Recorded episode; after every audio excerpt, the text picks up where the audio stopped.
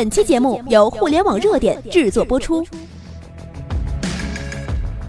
互联网头条新闻，重大事件，每天为你报道。史上最大回国潮来了。文章来自互联网热点。国家教育部刚刚发布了一个非常重要的消息，我国正大面积的迎来史上最大的回国潮。为什么这么说呢？二零一六年，我国留学回来的人员达到了四十三点二五万人，同时留学回国的总人数已经达到了二百六十五万。这个数据呢，就意味着最近五年，随着我国科技经济世界地位的不断上升，越来越多的出国学习的人才都选择重新回到中国进行就业和创业了。那么，数据显示，最近五年回国的高薪人才占据了历史总体量的百分之七十，超越了历史上的任何一个时期。以往最受高科技人才欢迎的美国、英国等欧洲发达国家呢，人才的流失率已经达到了历史的最顶点。那么这在二十年前呢，是根本不敢想象的一幕啊！上个世纪八九十年代，以清华、北大为代表的中国十大名校的毕业生，有条件的都会选择去往美国、欧洲来留学。毕业后呢，也绝大部分都留在了美国、欧洲的知名科技公司来工作。再看看今天。那么，二零一七年海归人才就业创业报告显示，二零一六年我国海外人才归国率已经达到了百分之七十九点四，创造历史的新高。其中呢，回流增幅最快的就是技术类人才了。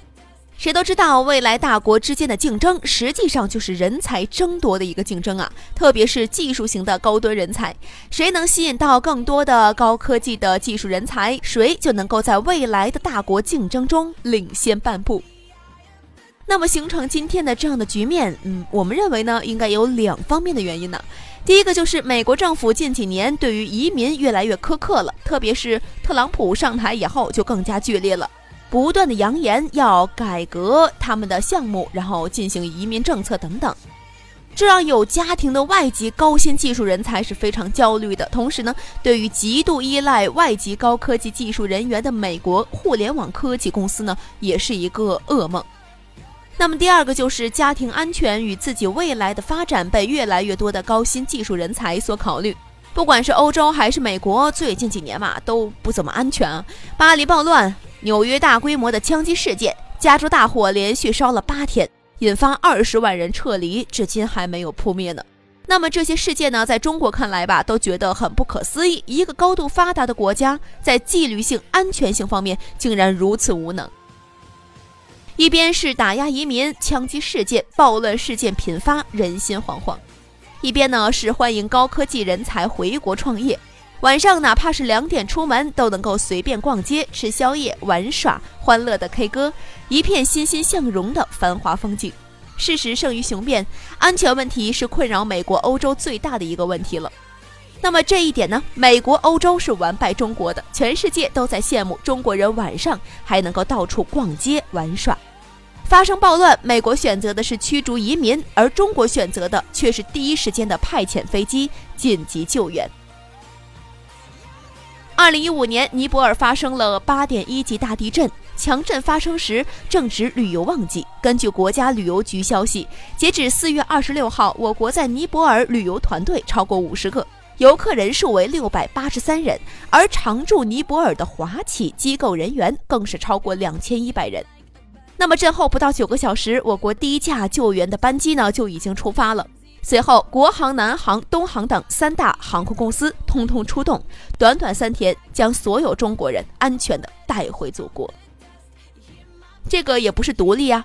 三月份也门内战暴乱，沙特轰炸也门，中国成为全球第一个完成撤侨的国家，还顺便帮助捎带了盟友巴基斯坦二百余人呢。我们下面有图片，大家可以看看。从甲午战争的没落。大国二字就已经离我们远去了。今天我们终于又骄傲的大声宣告世界：大国，我们是大国。这一天我们终于等到了。从传说中上海外滩公园的标牌“华人与狗不得入内”，到今天外国土地上的英文、阿拉伯文标牌，再到今天全世界的高薪人才都在往中国涌现。这一刻，我想起了毛爷爷在天安门广场的乡音：“中国人民站起来了，为中国感到骄傲，做中国人也值得骄傲。”好了，朋友们，我们下期节目不见不散。